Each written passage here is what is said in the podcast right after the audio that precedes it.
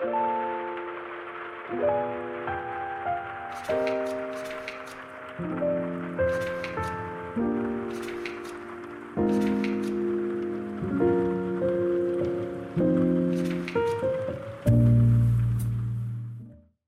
alô, sejam bem-vindos ao episódio de janeiro do Prosa no Ar. No primeiro mês do ano, lemos O Tatuador de Auschwitz, de Heather Morris. O meu nome é Teresa Freire e estou acompanhada pela Diana Teixeira. Olá!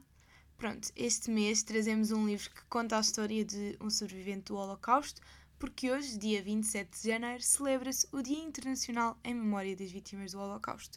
Portanto, achámos que fazia super sentido trazer ao prosa um livro que homenageasse este acontecimento. O Holocausto foi, portanto, o nome dado ao genocídio, que mais não é do que um assassinato em massa, que decorreu durante a Segunda Guerra Mundial, entre 1941 a 1945. Foi levado a cabo pela Alemanha nazi, que perseguiu, torturou e matou principalmente judeus, mas também ciganos, polacos, comunistas, homossexuais, deficientes mentais ou físicos, entre outras minorias. No total, estima-se que tenham morrido 6 milhões de judeus. Diana, queres nos contar um bocadinho o resumo deste livro?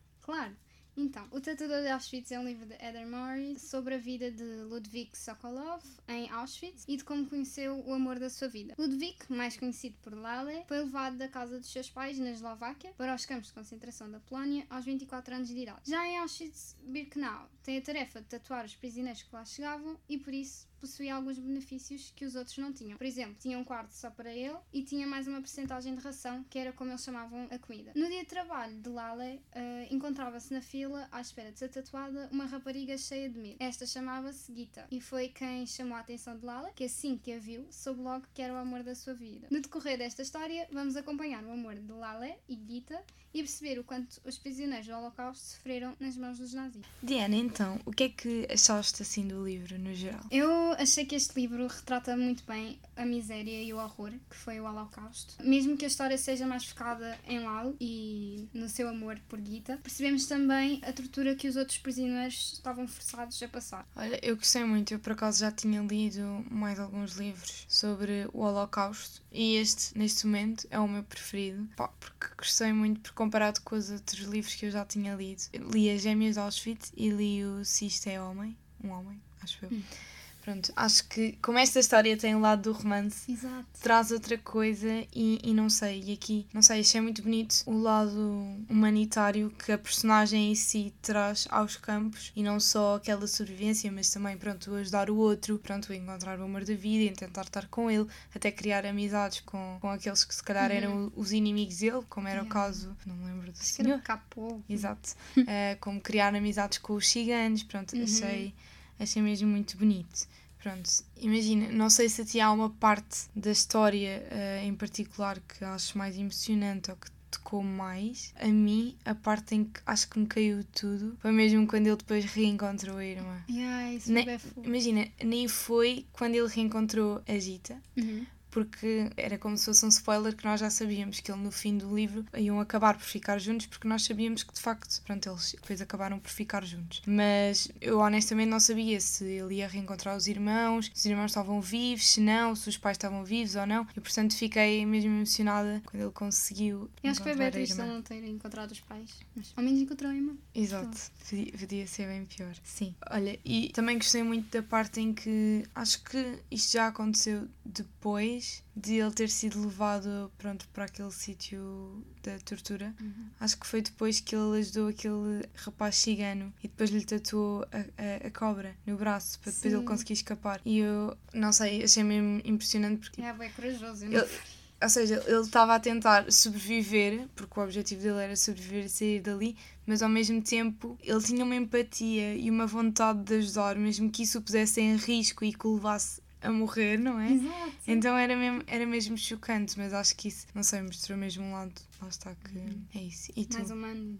Ah, o que mais me tocou foi quando o Leon, Sim. que ajudava a tatuar, volta do, do médico, estava Sim. desaparecido, e lhe tinham cortado os testículos. Ah, e aí ele diz que não tinha vontade de comer e estava uhum. traumatizado. É mesmo, é mesmo chocante, sim. Já que estamos a falar do médico e da tortura, qual foi o momento que te deu mais raiva de estar a ler? Olha, honestamente, acho que tudo no geral, sabes? Acho que não consigo destacar assim um momento específico. Se calhar a parte da, da Silka, o facto de ela ter sido violada constantemente, acho que isso também mexeu muito comigo, mas acho que no geral o livro todo, sabes? Hum, sim. E também a brutalidade que foi o rapaz que ele tinha ajudado e que depois o teve de torturar. Sim, também não me lembro nome.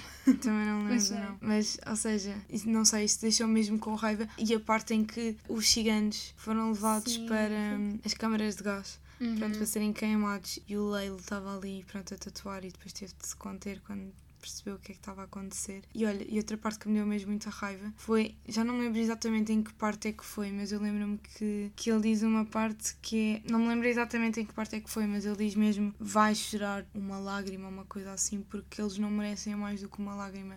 Já não me lembro em que circunstância é que foi, mas ou seja, ele queria chorar bem bem reino, mas foi mesmo, eles não merecem ver-me a sofrer mais do que isto. Isso também me chocou mesmo. O livro todo é muito triste. Saber que aquilo aconteceu na realidade faz-me muita impressão. É mesmo como é que chocante, uma sim. pessoa consegue ser tão má Sim. para outra. Pronto, e olha, e o amor é claramente pronto, o fator principal neste livro, não é? Uhum. E acho que destaca mesmo. Ele foi para o campo a pensar: eu vou sair daqui, eu vou voltar para a minha família, não sei o quê, eu vou sobreviver. Achas que se ele não tivesse encontrado a Gita, ele teria continuado a estar tão motivado a sobreviver? É que eu questionava-me imensas vezes isso ao longo do livro. Nunca pensei nisso, mas Assim, eu acho. Exato. Mas eu acho que é aquela coisa. Ele tinha os outros prisioneiros que ele ajudava, então eu acho que ele também sentia essa força de ajudar os outros, Sim. sobreviver para ajudar os outros. Então eu acho que não tanto, não teria tanta força de querer sobreviver, Uhum. mas lá está, ter eh, conhecido o amor da vida dele, deu-lhe mais vontade de eu vou conseguir. Eu vou Sim, daqui. sim. Eu também, olha, não sei. e Gostei muito da história do, do amor deles. E acho que é mesmo, não sei, é aquela. Sinto que é o mesmo daquelas histórias que é mesmo, sei lá, do tempo dos nossos avós. Tipo, como assim? Ele olhou para ela uma vez, estavam Não ali é? naquele sítio, pronto, mesmo nojento, tipo, de cabelo rapado, roupas todas iguais, tipo, sem tomar banho há anos. E, e mesmo assim, pronto, apaixonaram-se um pelo outro. E, e no meio de todas as circunstâncias, qualquer coisa podia fazer com que eles acabassem mortos, não é? Mesmo assim, pronto, fizeram tanta coisa para depois conseguirem acabar juntos. Eu fico chocada deles terem se mesmo encontrado naquela situação, porque foi mesmo destino. Sim. Pois, é isso, porque se pensares quanta gente é que ele tatuou, não é? Com quanta gente é que ele se cruzou, pronto, nem que fosse naquele breve momento, e também com quanta gente é que, pronto, ela depois também se cruzou ao longo dos anos lá, lá em Auschwitz. Foi mesmo incrível. E tu tens assim alguma personagem que te tenha surpreendido ou que tenhas gostado especialmente? Eu acho que eu tinha um carinho especial pelo Leão, Ok. por causa daquilo que lhe aconteceu também. Sim. Eu acho que ele era muito ingênuo, porque Uhum. ele eh, tinha para aí 18, se calhar, não me lembro muito bem. No Ah, fundo eram todos um bocadinho exato. ingênuos. E até há uma parte em que, acho que foi no- naquele dia antes de, de eles serem, ficarem livres eh, de Auschwitz, Uhum. acho que é o momento em que ele está, pronto, com, com a Gita, com a Silka e com, acho que era a Dava, A Dana. a Dana, a Dana, exatamente. Eh, e ele abraça as três e diz tipo, pronto, amanhã vamos sair daqui, vai tudo Uhum. correr bem, não sei o quê. Ou seja, a- não, a questão de serem ingênuos. E depois é nessa parte, nessa cena, em que depois o, o Leila reflete mesmo que elas as três chegaram ali, se calhar, pronto, ele era um bocadinho mais velho, mas elas vão sair agora dali com 20 ou 21 anos e chegaram ali, sei lá, com 17 ou 18. Exato. E, e pronto, e nunca mais vão ter uma vida normal. Chegaram crianças ou adolescentes com, com sonhos, com sonhos, sei lá, de um dia ser mulher, de, de, de ter um fi, de ter filhos, de, de casarem e não sei o quê. E vão sair dali com, com sonhos e com uma visão totalmente diferente. E, e aquilo transformou-os totalmente, pronto. E imaginar a ingenuidade com que eles entraram ali. Ou seja, imaginar como é que eles entraram e depois como é que saíram de lá. Uhum. É mesmo chocante. E depois nós ainda sabemos no, no início do livro que eles deixavam as malas a pensar que depois iam lá buscar Uhum. e nunca mais as viam. Isso é muito bom. Sim, mas olha, a minha personagem preferida, sem ser o Leilo, porque ele é mesmo, obviamente, a personagem preferida, mas assim, entre aspas, o inimigo, vá, que me surpreendeu, foi o Baretsky. Não sei se estou a dizer bem o nome dele ou não. Porque lá está, ele também não passava de um miúdo. E não sei, acho que também ele, ao estar a ajudar tanto o Leilo, podia estar a pôr-se em perigo. E, e, não sei, senti que ao longo do livro era mesmo amigo do Leil, sabes? Uhum. E, e eu, eu senti mesmo que ele queria ajudar e que era um bocado. Ele é só uma criança que foi ali parar e que por acaso nasceu no país errado e teve de ir para ali, pronto, fazer, olha, o que o Hitler queria, mas. Isso. E é que ele uh, lava, levou uma lavagem cerebral para tipo pensar que, pronto, aquilo era o correto e era o que tinha de fazer e era o trabalho dele e tudo mais mas que no fundo lá está, não passava de um miúdo com, com um bom coração e que, e que pronto, acho que não sei, isso deixa mesmo triste, sabes? Ver que, que pronto, isto no fundo é tudo um retrato de tudo o que aconteceu na altura, em muita maior escala. Pensar, se calhar, quantos se chamam soldados ou funcionários que estavam lá nos campos ou que tinham a função de andar atrás dos judeus e tudo mais, tinham passado por uma lavagem cerebral gigante quando, pronto, quando eram crianças e adolescentes para agora acreditarem naquilo tudo, não é? Que é uma enorme atrocidade. E honestamente, não sei, continuo a chocar como é que aquilo aconteceu, sabes? Exatamente. É, é mesmo chocante como é, como é que se deixou que aquilo tivesse acontecido, não é? Porque não é uma questão de, ah, guerras morrem numa luta ou, ou política, é mesmo uma questão de humanidade, como é que os outros países não, não foram capazes de. Pronto, como é, ok, acabaram por ser capazes, não é? Mas como é que demoraram tanto tempo? Exato, foi muitos anos. Eu também gostei dele. Eu achei ele muito fofinho.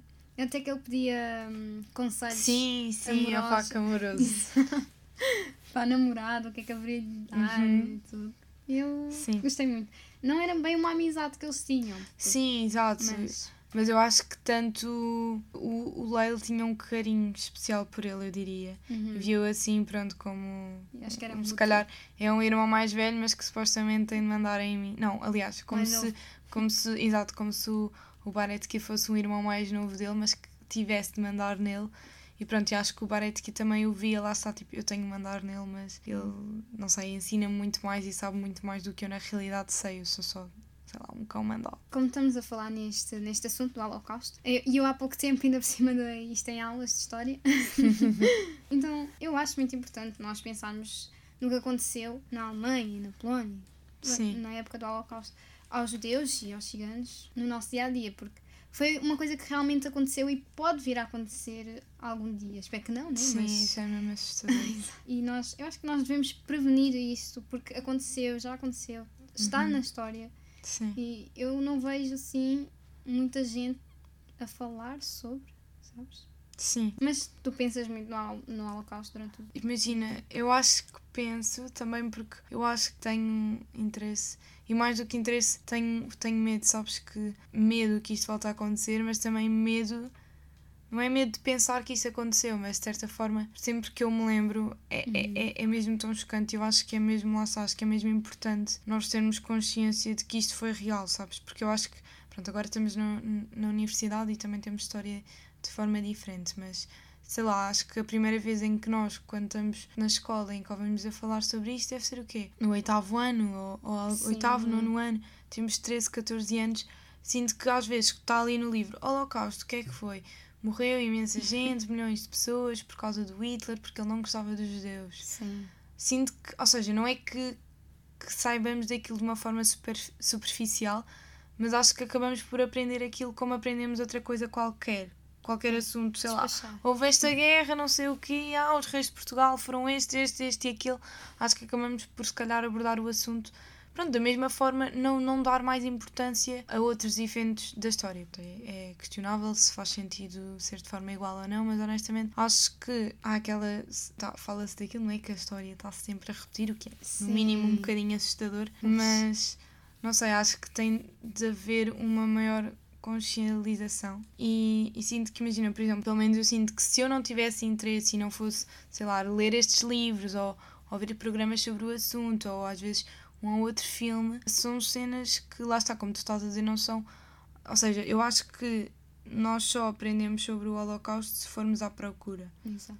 E eu acho que isto é uma daquelas coisas na história que era mesmo importante vir ter connosco, que nós saibamos, não estou a dizer, ah, o miúdo vai aprender a falar, vai entrar para a creche agora com 4 anos e vai logo saber, olha, morreu imensa gente no Holocausto por causa, porque o Hitler não gostava dos judeus, já viste? Ainda bem que não é judeu, ou, já viste? Olha, se és judeu vais acabar assim. Claro que não é nesse sentido, não é? Mas, não sei, acho que, porque lá está, acho que quando as coisas às vezes estão, estão longe de nós, nós acabamos por. eh, Não é, não é desligar ou achar que isso não está a acontecer, mas acho que mesmo agora, com, com a guerra, Hum. não sei, por acaso, acho que isto agora vai desviar um bocadinho o assunto, mas por exemplo. ah, há pouco tempo, para uma cadeira, eu fiz uma entrevista ah, à minha avó sobre a relação dela com os mídia e, e tudo mais. E pronto, e ela que viveu, lá está, por exemplo, no, no tempo do- da queda do muro de Berlim, ela disse que não se recorda disso, ou seja, de toda a Guerra Fria. E, e por acaso, a, a coisa que ela disse que mais lhe chocou Uhum. foi mesmo o 9-11, porque foi a primeira coisa que, que ela viu na televisão a dar em direto. Tal como imensa gente, foi assim o primeiro evento trágico que, que se conseguiu ver em direto. E portanto, acho que hoje em dia temos uma grande vantagem, não é? Que é tipo a televisão e passar as coisas em direto. Sim. Pronto, e acho que, pelo menos com, a- com, a- com as guerras que estão a acontecer atualmente, mais facilmente as pessoas têm noção que é uma realidade porque, porque veem e porque se ouve muito mais falar do que se calhar lá está há 100 anos. As pessoas que não estavam nestes campos, que se calhar estavam noutra zona ah, do, do mundo em que não havia guerra, ou mesmo, sei lá, até podiam estar aqui, ah, também podiam estar na Polónia, mas numa zona vá um bocadinho mais pacífica, onde não houvesse campo, onde não tivessem a chatear as populações, não iam ter noção do que é que estava a acontecer tão perto deles, estás a ver? E E ainda havia a censura. também. Exato, exato. Portanto, acho que sim, e aquele caso que não sei se já ouviste falar que houve um, um comboio ah, cheio de judeus que supostamente vinha para Portugal, ah, mas depois ah, ao chegar ah, à fronteira de Espanha Uhum. com Portugal, acho que ele depois voltou para trás. Ou seja, eu acho, acho que eu até soube disto o ano passado, quando estava a ter história, primeiro ano da licenciatura, mas antes disso nunca tinha ouvido falar Pois é, e também e falei e, e ouv- ouvimos falar sobre isso também porque a professora achou importante falar-nos disso. E portanto, lá está, mesmo hoje em dia em que sabemos, e aposto que na altura ninguém em Portugal sou- soube disso, ou muita pouca gente soube disso, não é? Por causa da censura e os meios de comunicação também eram controlados e também não estavam tão desenvolvidos. Portanto, acho que é mesmo importante arranjar estratégias para as pessoas perceberem mesmo que isto foi real. E, e acho que um dos maiores, sendo que pronto, não há, não há vídeos, não há tantos vídeos nem, nem coisas desse género sobre, pronto, sobre, sobre Auschwitz e sobre os outros campos de concentração e tudo isto. Eu por acaso também te ia perguntar isso, mas eu gostava mesmo muito de, de ir a Auschwitz porque acho que é Sim. mesmo um- uma prova viva de que aquilo aconteceu. Acho que quando tu, ou seja, como não temos, se ca- se calhar, um documentário tão aprofundado, sei lá, do dia a dia lá, ou não sei, como não há tanta. Porque, por exemplo, hoje em dia, com as guerras, nós vemos imensa coisa do que é que está lá a acontecer. Se calhar não precisamos, entre aspas, de ir lá para estar a ter. Claro que é na mesma um choque de realidade se formos postos ali no meio, não é?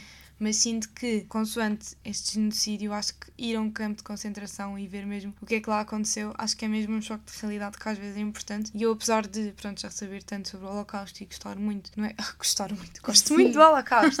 não sei, gostar muito de saber sobre o tema e estar Exato, informada e de ouvir histórias diferentes, hum, acho que, pronto, vai, é sempre um impacto diferente tu, tu ires ao sítio. E tu Sim. gostavas? Eh, Eu, eu estive num, num campo de concentração na Polónia quando fui de Erasmus. Ah, não, foi no, yeah, não foi no de Auschwitz. Ok. Não, mas eu queria ter ido para ver. Mas eu tive um ataque de pânico lá quando vi os quartos, porque eles não tinham colchão, nada, Sim, era mesmo sim. na tábua que eles dormiam. Eu não sei explicar. É, é mesmo. Só, só ir lá é. que- Sim, sim, pronto. exato. Eu acho mesmo isso e por isso é que acho que, não sei, é importante. Eu gostava também Sim. mesmo muito eh, de ir. E por falar nisto, eu lembro-me cá mesmo, pronto, acho que.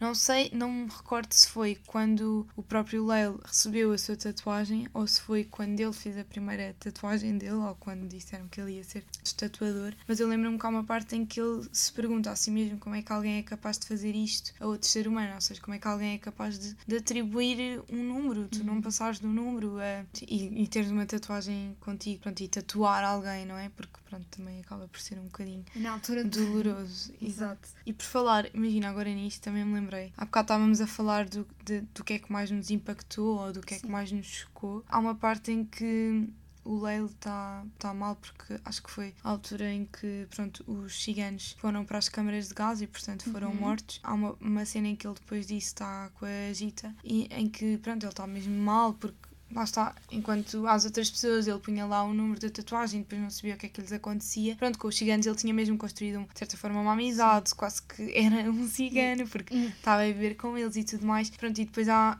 a, a Gita diz mesmo, pronto, não é desvalorizar o que estás a sentir, mas ela, no trabalho que tinha lá nos escritórios, além dos números das pessoas, ela sabia os nomes, sabiam de onde é que vinham, sabiam pronto, se tinham marido, se tinham mulher, se tinham filhos, se os filhos também estão ali. Ou seja, enquanto para ele, o tatuador, era só uma tatuagem, eles eram só um número, ele até tentava nem olhar para a cara deles, não é? Para também não ficar tão traumatizado, ela era obrigada a saber mais sobre aquelas pessoas e perceber que lá está, eram mesmo mais do que um número e tinham mesmo uma vida e, e, e pronto, e, e, eram mortas constantemente. Exato.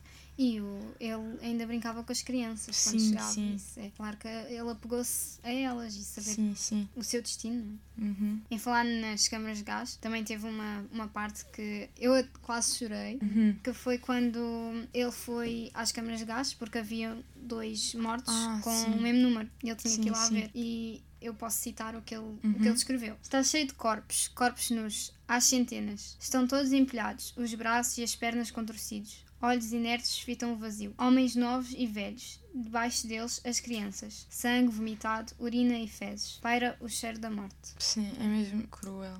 Eu lembro-me que nessas. Não, acho que nessa parte depois os, os militares que vão com ele, acho que eles próprios também ficam tipo que horror. Uhum. E eles próprios nesse momento se calhar ganham um bocadinho mais de consciência pronto, do que é que estão ali a fazer e do que é que está a acontecer ali, não é? É mesmo, mesmo chocante. Até o Baretsky, está lá no livro, que ele ficou chocado com o que estava a ver. Sim, sim. Não aguentou também. Sim. E olha, e no fim do livro, por acaso, eu achei muito interessante. já estava à espera que eles depois fizessem assim uma mini biografia deles, a ver o que é que depois lhes tinha acontecido e tudo mais. Mas eu gostei particularmente também da parte em que depois, acho que é mesmo notas da autora, em que depois ela conta como é que foi a experiência de, de conhecer, eh, uhum. de depois pronto, acho que ela disse mesmo que foram três anos de ela ter, no fundo, o conteúdo todo para o livro, não é? Gostei muito dela ter partilhado essa experiência e eu fiquei mesmo a pensar, não sei, os outros livros, um dos livros que eu já tinha lido sobre o Holocausto e normalmente quando são assim biografias há sempre uma pessoa, pronto, associada, portanto não é a própria pessoa que escreve, e portanto aqui também não foi o Leila que escreveu a história dele, não é? Uhum. Foi a Heather, mas como é que foi para ela o quão traumatizante, não é traumatizante, mas ou seja, quão difícil é que também deve ser tu depois ires ouvir esta história em primeira mão e depois arranjares forma de a contares ao mundo da melhor forma, não é? porque de certeza que, obviamente, isto não está aqui chapado o que ele contou, o que ele lhe contou, não é? Ou seja, teve de ser tudo muito trabalhado, porque provavelmente, não sei explicar, mas de certeza que, que não é nada fácil fazer esta transformação entre o que ela ouve e o que ela tomou nota para depois construir uma coisa uma que. História. Exato, uma história que ok, vai impactar as pessoas e as pessoas vão conseguir o que é que vão perceber o que é que aconteceu na realidade, mas vou tentar se calhar que elas não fiquem tão traumatizadas como eu fiquei. Sim. Porque ouvir a história em primeira mão acaba sempre por ser muito mais difícil. E eu achei muito interessante que ela inicialmente acho que queria que se fizesse ou uma série ou um filme uhum. sobre a história dele e depois acabou por ser Sim. um livro. O que é que tu achas que teria sido mais interessante? O livro. Eu também acho ler, tu tens. ainda imaginas ao mesmo tempo, claro. Sim. Mas ler é. não sei explicar. Dá aquele toque no coração, Sim. enquanto que estás a ver o filme, às vezes não sei explicar. Ok.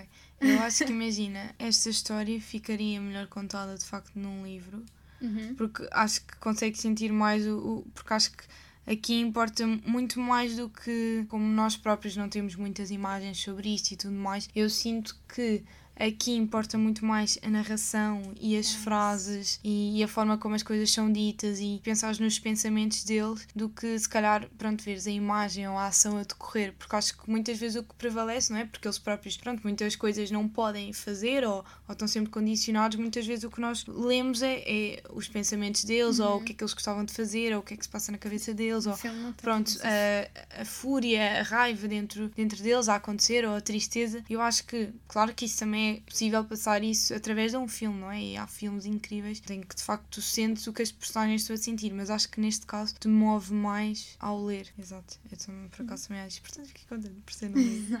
Mas, mas, mas também queria, gostava de ver um filme. Sim, sobre... sim. Claro. Até que estavam a pensar em lançar o, o filme do livro. Ah, isso por acaso eu não sabia. E acho que no livro iria. Ou seja, nós sabemos que foi ela a escrever a história e, portanto, a história não é narrada na primeira pessoa. Mas sinto que num livro mais facilmente te parece que a pessoa está a contar a história do que no filme. Não sei, não sei bem explicar. No filme acho que acaba sempre por ser tu enquanto telespectador, vais sempre ser, vais estar a observar a história. E acho que aqui mais facilmente imaginas mesmo o Leil a contar-te a história Sim. a ti. E acho que por acaso, pronto, é assim uma brincadeira de espelhos, não sei. e, por, e por falar agora em espelhos, acho que houve uma parte também mais no fim do livro em que o Baretsky até diz: aliás, não, o, o Leila é que diz ao Baretsky: tu vês o teu mundo refletido no espelho, mas eu tenho outro espelho, não é? Porque o Baretsky, lá está, é aquele, aquela lavagem cerebral, ele achava que o que estavam a fazer ali era o correto, que estavam a fazer, sei lá, um favor à humanidade, que ele não estava a fazer nada de mal. Uhum pronto, que, que o mundo dia ia agradecer por eles estarem a fazer aquilo, não é? O que é completamente Sim. louco. Pronto, mas depois lá está, o Leil diz mesmo, tu estás a ver pronto, as coisas uh, pelos teus olhos, pronto, e, e, eu, e eu vejo de outra forma, pronto, uhum. e isso acaba por ser também o que se passa, acho que se vai acontecer sempre na humanidade, não é? Nunca vamos ter todos o mesmo ponto de vista, nunca vamos ter todas as mesmas opiniões, as mesmas visões das coisas, pronto, acho que isso também, pronto, é interessante, não é? Mas às vezes resulta em coisas, pronto, graves como estas. Uhum. Muito grave. E pronto, olha, ele também termina o livro a dizer, pronto, o livro, eu li o livro livro em inglês, portanto, até vou dizer a frase em inglês que é If you wake up in the morning, it is a good day. Que foi uma coisa que ele, ele disse constantemente à Heather a contar-lhe a história. E por acaso, no fim do livro, nós, nós lemos uma parte. Ah, porque o filho, depois também há uma parte em que ela menciona, a, a autora menciona o filho deles uh, pronto, e, e, como é que ele também lida com isto e tudo mais pronto, e, e a experiência também de viver com, com pais que uhum. passaram por isto, não é? Pronto, porque eles próprios disseram que acabavam por não por, achar, por acaso eu achei isso interessante tanto o Leil como a Gita quando estavam lá no campo acabaram por não querer contar muito as experiências vá, mais pessoais que cada um estava a viver lá. Por exemplo, pronto, a Gita só sabe que de alguma forma bateram no leilo, não sabem pronto, porque uhum. é que ele foi uhum. para lá e tudo mais. Lembro-me dessa parte, pronto, e imensa coisa. Eles acabaram por não contar muita coisa das coisas traumáticas que estavam ali a viver, porque acho que de certa forma, pronto, já sabiam que, por exemplo, o leilo, o que eu estou a viver já, não sei, já é tão traumático e o que ela está a viver já é tão traumático que não vou acrescentar os meus traumas aos dela. Portanto, se calhar era um bocadinho esse género. Mas acho que uma coisa que, que a Gita e que o Leio depois diziam muitas vezes ao filho, pronto, porque, ah, já me lembro, há uma parte em que eles, não sei, acho que tinham perdido o negócio, já não lembro exatamente, uma altura sim, sim. na vida em que não estavam muito bem. E a mãe de manhã estava a arrumar as coisas porque iam ter de sair de casa e sair uhum. daquela casa e não sei sim, o quê. E, e depois a mãe está a cantar e não sei o quê, e depois o filho até lhe pergunta: pronto, como é que estás tão feliz, literalmente, pronto, vamos ter de mudar de casa, ou sei lá, vocês perderam o vosso emprego, não sabemos o que é que agora vamos fazer e não sei o quê. Ela até diz que, pronto, qualquer coisa, pronto, mas pelo menos estamos livres, não é? Uh, e temos a possibilidade de escolher, uh, pronto, o que é que vai ser daqui para a frente. E ela diz mesmo, pronto, eu agora vou ler a frase, a passagem em inglês, porque eu li o livro em inglês e não me apetece estar a traduzir. Ela diz mesmo, if you wake up in the morning, it is a good day. Eu acho que isto é uma forma tão simples de ver as coisas e acho que é uma coisa que nós, se calhar, quando nós acordamos de manhã, não é uma coisa que pensa, pensemos tipo, ok, hoje acordei, portanto hoje é um dia incrível. Vêm-nos tantas coisas. Pronto, claro que é, os contextos são completamente diferentes, não é? Sim. Mas acho que é uma forma tão simples de viver a vida e é mesmo eu acho que ninguém ou seja acho que claro que alguém que passou por uma experiência traumática como estar num campo de, de concentração. Claro que depois de tanto tempo lá e com tantos traumas e tantas histórias horríveis para contar, claro que vai acabar por ter esta mentalidade simples e da vida e eu acho mesmo extraordinário. Pai, e, e pronto, acho que é uma coisa que nós acabamos muitas vezes por, pronto, por não conseguir, porque vivemos noutros contextos uhum. e, e, tudo mais. É que quando... Pronto, temos outros problemas. Sim, até que quando acordo de manhã eu digo, ah, tenho que acordar cedo. Ai, vou para a escola. Yeah. Ir para a escola vou. Exato. E pronto, terminamos assim o nosso programa, assim com esta, com esta frase final, não é? Para também sermos mais gratos por estarmos em liberdade e por não vivermos num campo de, de concentração. E, e, pronto, e felizmente pronto, atualmente em Portugal vivermos num continente bom pronto, uhum, e, e num país bom pronto, e, e por termos pelo menos liberdade, liberdade de expressão, pronto, uhum. por, por, podermos ter a oportunidade de sermos educados, eh, de irmos à escola, à universidade, pronto, termos uma vida, pronto, termos uma cama, termos comida. Sim. Pronto, acho que é importante. E acho que também acaba de ser por um bocadinho a mensagem do livro, é, é percebermos também o quão sortudo nós somos, pronto, se calhar pela vida que temos, não é? E, e pronto, e assim terminamos mais um episódio do Prosa no Ar. Esperemos que este livro vos tenha tocado tanto quanto a nós. E já sabes, no próximo mês teremos mais um episódio, onde falaremos sobre A Flor do Deserto da Warrior's Diary.